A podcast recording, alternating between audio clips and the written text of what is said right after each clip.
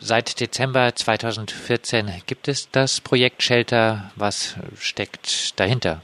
Also dahinter steckt, dass in Frankfurt ganz viele Migranten ähm, immer noch in der Obdachlosigkeit leben, keinerlei ähm, Anspruch auf ja, klassische Sozialhilfe oder Unterbringung durch den Staat haben, aber darüber hinaus eben auch von der Stadt keinerlei Unterstützung bekommen ähm, auf Anfrage.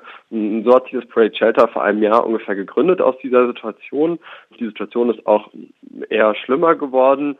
Deswegen, wir kämpfen zusammen, also Menschen mit und ohne Migrations- und Fluchtgeschichte. Wir kämpfen zusammen für ein selbstverwaltetes Zentrum, wo eben so Unterbringungs-, Beratungs- und auch Begegnungsmöglichkeiten eben gebündelt werden können.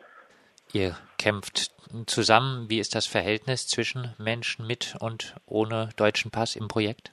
Also das ist so ungefähr, es gleicht sich immer so ungefähr aus, denke ich mal, Hälfte, Hälfte. Und wir versuchen natürlich, dass das möglichst keine Rolle spielt. Wir versuchen eben, dass das ein Ort und ein Projekt ist, wo äh, Status, äh, wo Herkunft eben keine Rolle spielt, wo es um die Bedürfnisse und um die Wünsche von den Migrantinnen und Migranten geht.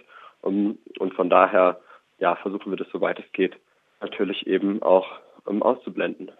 Heißt, es sind auch zahlreiche Migrantinnen und Flüchtlinge involviert in das Projekt. Ja, auf jeden Fall. Also so haben wir uns gegründet und das ist auch eben der Ziel des Projektes. Also ähm, Selbstverwaltung heißt eben auch selbstbestimmtes Leben.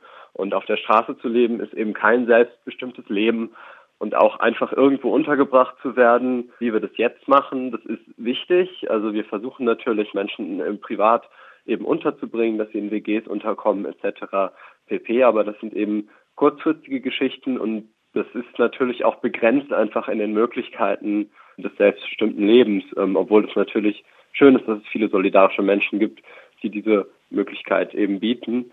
Aber diese Kurzfristigkeit und immer nur Gast zu sein, das ist eben keine, keine Situation auf Dauer und Selbstverwaltung und Selbstgestaltung des eigenen Wohn- und Lebensraums und das ist eben das Ziel. Am 10. Dezember wurde von der Initiative ein Haus besetzt. Warum das Mittel der Hausbesetzung? Seit ähm, über einem Jahr kämpfen wir dafür, haben bei der Stadt die verschiedensten Anfragen gestellt an Unterstützung. Wir bekommen aber nur zurück, sie sollen doch in die B-Ebene der Hauptsache geben. Zur Erklärung, das ist so der einzige Bahnhof, wo Obdachlose im Moment in Frankfurt äh, wirklich offiziell schlafen dürfen. Da sind sie dann so ein bisschen zusammengepfercht äh, auf einer Ebene. Ansonsten sagen sie, ja, wir stellen Rückfahrkarten aus, das finden wir irgendwie nicht menschenwürdig. Wir haben eine Petition gestartet, wo wir eben die Stadt aufgefordert haben, ein Gebäude für uns eben bereitzustellen. Es haben 8000 Menschen unterschrieben. Wir hatten eine Demonstration mit fast 2000 Menschen im Sommer. Wir hatten ein Protestcamp. All das hat nicht gefruchtet. Wir haben die Petition schon sehr, sehr lange eingereicht. Wir haben schon sehr, sehr lange Gespräche gefordert mehr als symbolische Unterstützung war nicht drin. Und der Winter ist gekommen. Die Situation wird immer schwieriger.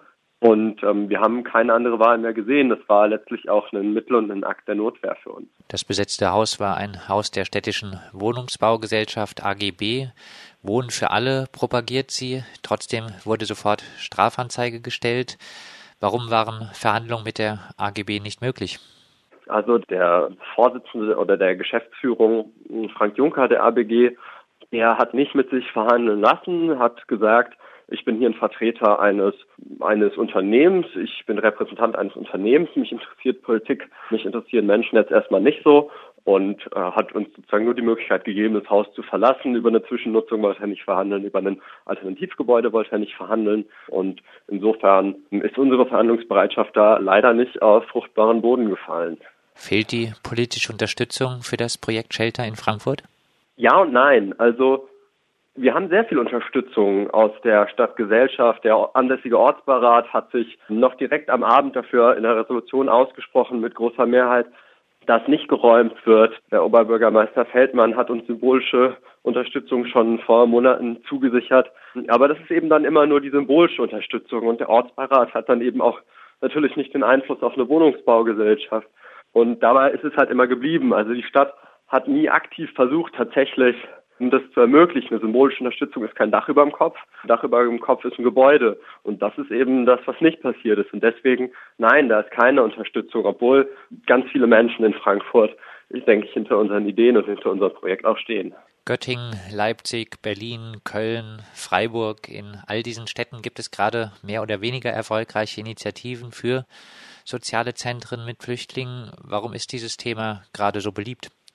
Warum ist es so beliebt? Also ich würde nicht direkt von beliebt sprechen. Die Fragen rund um Flüchtlinge, die nach Europa oder Geflüchtete, die nach Europa und insbesondere nach Deutschland kommen, sind jetzt ja schon länger auf der Tagesordnung. Was dabei eben oft vergessen wird, ist, dass es viele äh, Menschen gibt, die schon länger vielleicht auch in Europa sind, die im Zuge der Krise in Ländern wie Spanien, Italien, Griechenland ähm, ihre Jobs verloren haben.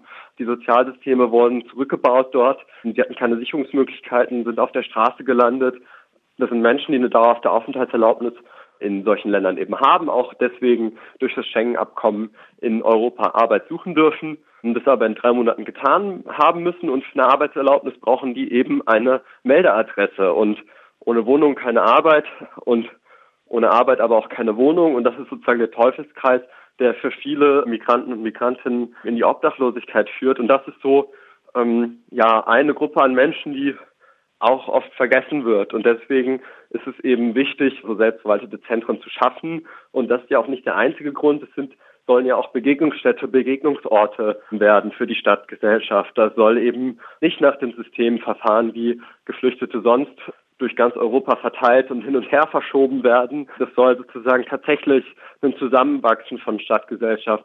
Das soll tatsächlich eine solidarische Stadtgemeinschaft ermöglichen und ein Ort eben für alle Menschen in der Stadt sein. Und ich glaube, das ist das, was im Moment ähm, in diesen Bewegungen gerade auch erkannt wird und noch stärker eben vorangetrieben wird aufgrund eben der Situation vieler Migranten und Migrantinnen in Deutschland. Wie geht es jetzt in Frankfurt weiter mit dem Projekt Shelter? Ist nach der erfolglosen Hausbesetzung die Luft erstmal raus? Also die Luft ist nicht raus. Ähm, wir sind alle nach wie vor eben hoch motiviert und wir wissen ja auch, dass sich nichts verändert hat. Also unser Ziel bleibt das gleiche und ähm, auch die Situation der Migranten und Migrantinnen hat sich nicht verändert. Das ist wieder ein Gebäude, was leer steht, eins von vielen in Frankfurt.